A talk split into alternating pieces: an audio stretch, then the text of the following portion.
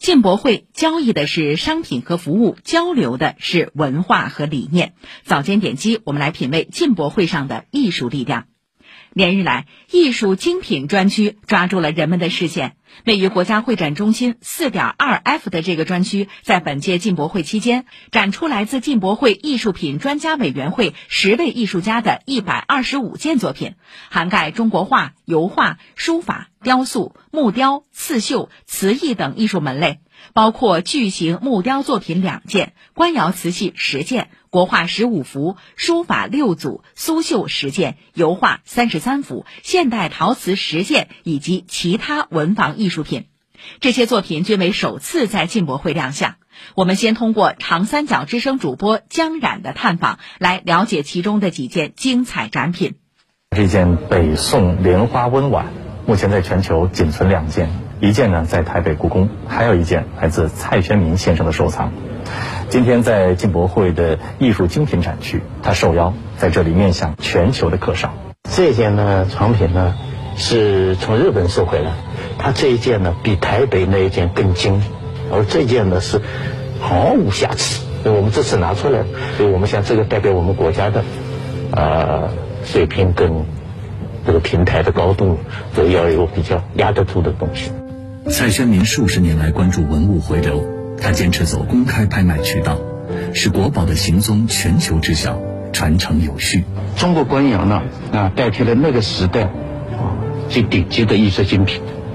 全国最顶级的艺术大师在一起，不惜工本，不惜时间打造出来的。我希望他们通过这个展览呢，看了以后，真正佩服我们华夏民族啊的智慧。这是进博会首次设立艺术精品专区，来自进博局艺委会成员艺术家的一百二十五件文物艺术品，涉及不同时期、不同艺术门类、不同地域风格。或许这些艺术品都在诉说一个共同的祈愿：把承载我们民族记忆的精品收回来。把反映我们当代文化成就的精品送出去。早在上世纪九十年代，苏绣大师姚建平在报纸上看到我国的党和政府领导人把一幅三猫图的苏绣送给了西方政要，于是他便私下里也绣了这幅三猫图。当时啊，我就下决心，有一天自己的作品也能作为国礼，代表中国走向世界。三十多年来。他苦练技艺，把中国画、西方油画的技法、书法、摄影、雕塑等元素融入苏绣，极大地开拓了这一江南传统工艺的艺术境界。他的作品不仅多次被作为国礼赠给外国元首，还在众多国际盛会展出，被众多机构收藏。二零一八年首届进博会开幕，他率领两百人团队，仅花了一百天时间。完成了常人十年才能完成的巨幅苏绣《玉兰飘香》，惊艳了全球客人。如今，作为进博局艺委会成员，他和他手中苏绣的使命感更加强烈。在新的时代里边，在探索中国苏绣当今的语言和特色，用自身独特的语言向全世界。进行发声，来传播我们的中华文化，弘扬我们的中国精神。进博会上的中国艺术展品，无声讲述着中国故事、中国文化。著名华人艺术家陈世英最具代表性的珠宝艺术作品《物蝉之翠》，二零一二年亮相巴黎古董双年展时便震撼欧洲。本次进博会期间，这一作品首次于内地亮相。主播子佳采访了陈世英，带来了作品背后的故事。高洁之蝉，温润翡翠，青铜纹饰，君子之主，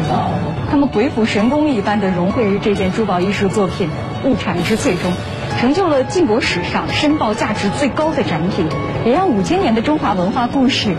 在这富有禅意的互动中璀璨铺展。而这一切的创造者，就是华人珠宝艺术家陈世英先生。如果凑得够近。你就会发现，它真正的做到了薄如蝉翼。但在宝石切割中，要想翡翠在极薄的同时还保有翠绿的色泽，在过去几乎是不可能完成的事情。会很容易就破了，可以说是百分之一百。所以我必须要创造一个工具，这个工具怎么做呢？市场上买不到，买不到，我就用过去当机械学徒的经验，就把工具成就出来。翡翠切割润光专利技术，石英切割，石英陶瓷、钛金属创作技术。没有工具就自己做工具，对材料不满意就创造新材料。陈世英用自己的一生诠释着有志者事竟成。五岁时，他随父母从福建去香港投奔亲戚，生活困苦，没钱学习，就到墓地里去临摹雕塑。并不宽裕的情况下，也不愿重复自己已成熟的技法。用几年时间研究新工艺，毫不在意分门不入。我没有受过呃真正的教育，只受两年，但是呢，我是不停的锻炼，使劲的锻炼。不管是有没有饭吃，有没有钱付房租，但是我都忘记了。我觉得一个创作人就等于一个修行人。当你修到某一个程度的时候，你感觉到物有生命，创作是我对物质的一种尊重。物质成就我的时候，我必须要成就这个物质的生命。二零一二年，陈世英成为首位受邀参加巴黎古董双年展的华人艺术家。在这个全球最顶级的艺术展上，每个西方珠宝品牌都有百年历史，而陈世英从学徒到站在顶级艺术的殿堂。只用了不到四十年，在回答人们对其历史积淀的质疑时，陈世英说：“我有五千年文明。我就是中国人，在我的作品之中有蝉、蝴蝶、蜻蜓、飞天、龙等等，很容易可以看得出来，中国传统文化对我的创作的影响是根深蒂固的。华人珠宝艺术家这个身份。”这不只是我个人的一个称号，而是让国际也认识到，中国也有珠宝艺术，中国也有珠宝艺术家。艺术精品专区精彩纷呈，进博会展区更是名家云集。经过连续两个通宵的拆箱组装，昨天一早，四叶草五点二、六点二馆之间的露天广场，美国艺术家 cos 创作的大型艺术装置揭开了神秘面纱。至此，今年进博会上十二家参展机构带来的一百零二件文物艺术类展品悉数亮相。来听记者盛晨贤、胡明觉的介绍。三二一，以米老鼠为灵感，在两个眼睛处涂鸦最具代表性的 X 图案。眼前这个近两层楼高的玩偶一亮相，就成为了四叶草里又一个网红打卡点。感觉很有后现代艺术感。这个大型铜制雕塑 Share，，其实在四号晚上进博会开幕之际才刚刚抵达浦东机场。因为这个展品的话呢，因为它体积特别巨大，当时拆开的时候是分成六个大箱。我们在运输的过程当中呢，也调用了不同的车型，做了两个通宵，呈现出来一个完整的形状。作为进博会文物艺术品的招展商，同时提供通道、保税仓储和物流运输服务的团队负责人，上海自贸文投副总经理汪家明全程参与了所有文物艺术类展品的进博之旅。我们只要有文物入境到我们自贸区，文物局的审核的专家会到我们的点上来。那么海关对于我们这个点上来入境到我们自贸区的艺术品跟文物艺术品的查验，也是在我们这个点上，使得我们这个自贸区的艺术品的这个进出境的通道是最最便捷的、最最顺畅的。让金贵的艺术品漂洋过海走入进博会场，还要交易，并不是一件容易的事儿，因为在文物艺术品行业内有个不成文的规定。各家画廊、艺术机构、拍卖行等一般不会参与全行业类型的展会，对于艺博会的挑选也特别谨慎，更不用说进博会这样一个展品种类如此丰富的超大平台了。但就是在去年进博会首设的这个文物艺术品板块上，九家境外展商有四十一件展品在现场达成交易意向，总货值七点六亿元，开创了先河。据介绍，为了打消参展机构的顾虑。上海自贸区国际文化投资发展有限公司不仅参与前期招展，还向参展机构提供文物艺术品通道服务、保税仓储服务和物流运输服务，给每个机构量身定制解决方案，并为他们建立专门的档案库，进而实现对所有展品的全流程追踪。再加上上海去年开始的境外展商五件免税优惠，再加上保税展示六加 N 试点，首次吸引了三大国际顶尖拍卖行同台亮相。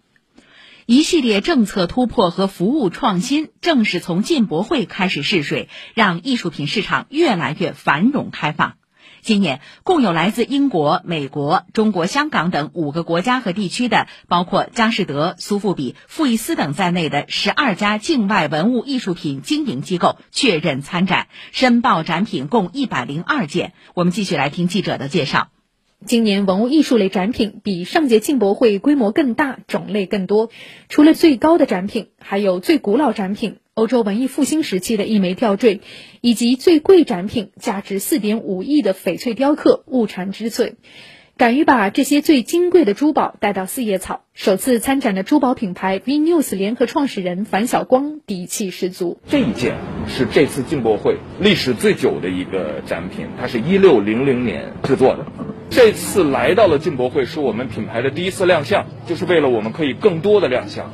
更值得期待的是，十一月十号进博会闭幕当天，第四届上海国际艺术品交易周无缝衔接。上海自贸文投总经理谭毅特别提到，上个月起实行的浦东新区文物艺术品交易若干规定，首次明确文物临时进境六加 N 制度的常态化实施。在他看来，这是文物艺术品交易领域的更大开放。我们先行先试的这样一种成果得到了肯定，通过立法的形式把它固化下来。那我想，因为有了法律做保障了，中国的文物和艺术品交易的市场其实是越来越开放，也是越来越欢迎内外资都来这里参加这个市场。所以我相信这个步伐一定会越迈越大。意为国际，和美与共，这是本届进博会艺术精品专区的主题。其实，在进博会上，畅享人文美韵的还有很多展区，比如在北广场的会客厅展示区，中华老字号非物质文化遗产、国家级步行街、中国旅游四大展示专区，都呈现了各地人文经贸、城市故事、产业发展、风土人情、特色主题等内容。剪纸、云锦、草编等等展品和非遗技艺，显露出独特文化魅力和交流成果。以上是早间点击。